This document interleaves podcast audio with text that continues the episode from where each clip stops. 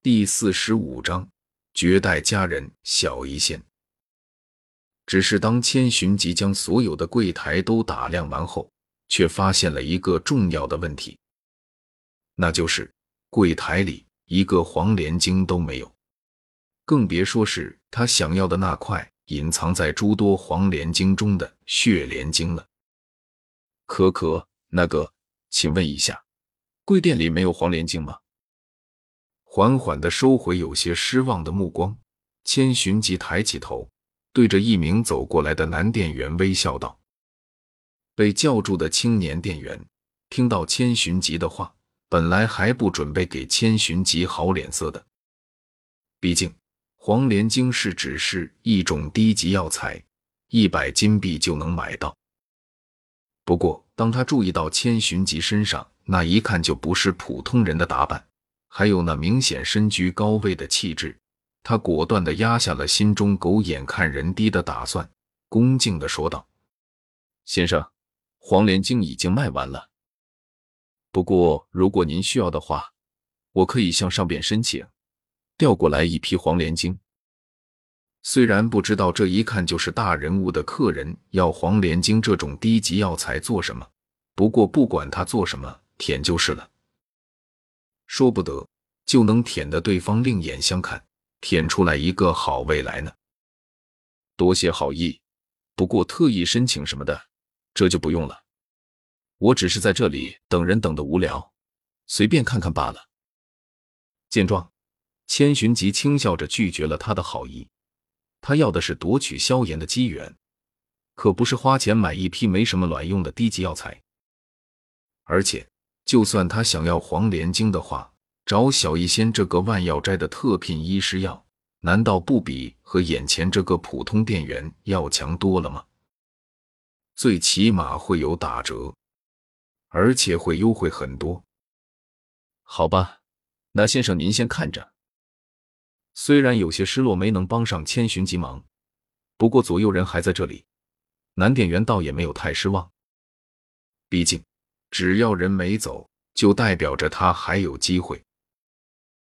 而就在男店员正准备继续推销自己，顺便打听一下千寻疾等的人到底是谁的时候，却发现药铺门口处忽然的骚动了起来。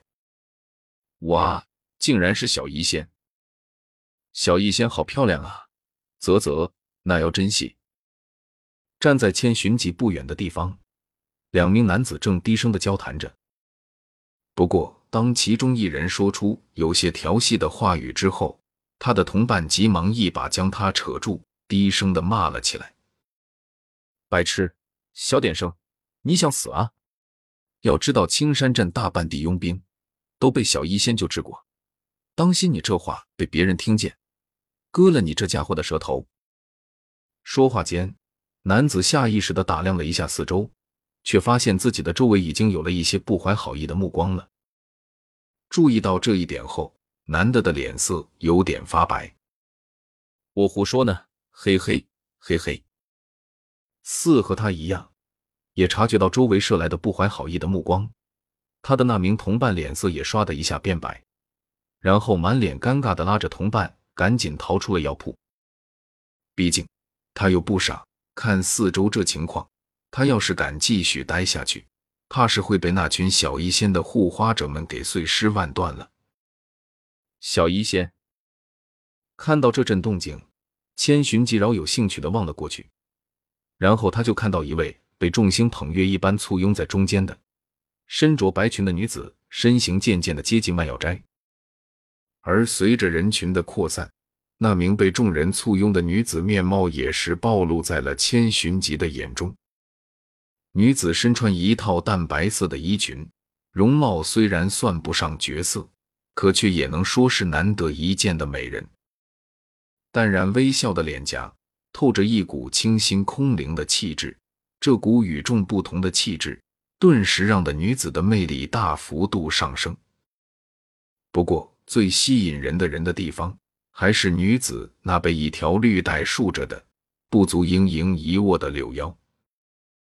毫不客气地说，白裙女子的柳腰是千寻疾认识的所有女人中最为纤细与柔弱的一位了。见到千寻疾明显对小医仙感兴趣的样子，男店员眼睛一亮，他觉得自己可能知道该怎么才能讨好这位大人物了。毫无疑问，这位大人物是那种风流倜傥的男子，不然也不会在身边有女伴的情况下，还去打其他女子的主意了。只是可惜了他身旁的那位红衣美人了，怕是还没成为新欢多久呢，就要变成旧爱了。不过这和他一个普通的店员没关系，毕竟他再怎么同情那位红衣美人，对方也不会给他什么好处，更不会看上他。他现在要做的是把眼前这位贵客伺候好再说，而讨好这样的大人物。办法很简单，对症下药就是了。这样想着，他低低说道：“小医仙是我们万药斋特聘的医师，整个青山镇喜欢他的人不知有多少。每次去魔兽山脉采药，若是有小医仙同去的话，那些佣兵团都会将价格压在最低，甚至还会为了所剩的名额打起来。可惜，他只是一个医师，而不是炼药师。”不然怕是会更受欢迎的。说到这里的时候，男店员一脸的惋惜。医师虽然也算属于炼药师的一类，不过地位比起炼药师来，确实要差上许多。毕竟他们不能够真正的炼出丹药，只能使用一些普通火焰将药材配置在一起，以到达替人治疗的效果。而这样的治疗效果。比起炼药师的丹药来说，无疑要差上许多。所以，每一名医师都以成为一名炼药师为梦想。只可惜的是，若是能够那么容易变成为一名炼药师，那这个职业就不会这么稀奇了。很多人穷尽一生的努力，都难以踏入那个门槛。对于男店员的惋惜，千寻疾不以为意。因为在有了聊天群这个外挂之后，小医仙早就摆脱了原来的命运轨迹，不再是原来那个苦寻炼药师门槛而不得的药师了。如今的他想要成为炼药师很简单，只要努力的氪积分就能得到这一切。只不过对方不打算把积分浪费在这方面罢了。毕竟恶难独体可是天生的毒师。好了，小兄弟，你可以去招待别的客人了。我们要等的人来了。这样想着，千寻疾抬起了头，和一旁的东方白对视了一眼，然后毅然迈步走向了小医仙。